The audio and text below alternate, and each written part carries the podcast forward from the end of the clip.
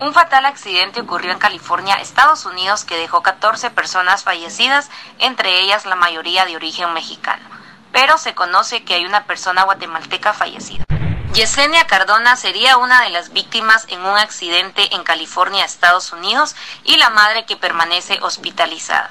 En el lugar fallecieron otros 14 migrantes que viajaban en busca del sueño americano.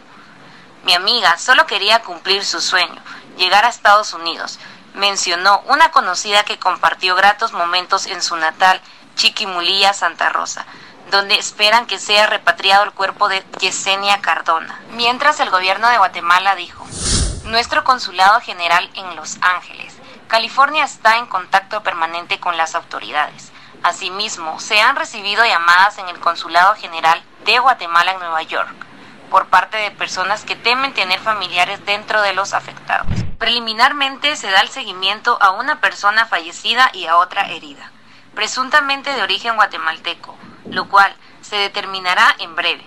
De confirmarse lo anterior, se brindará todo el acompañamiento de rigor.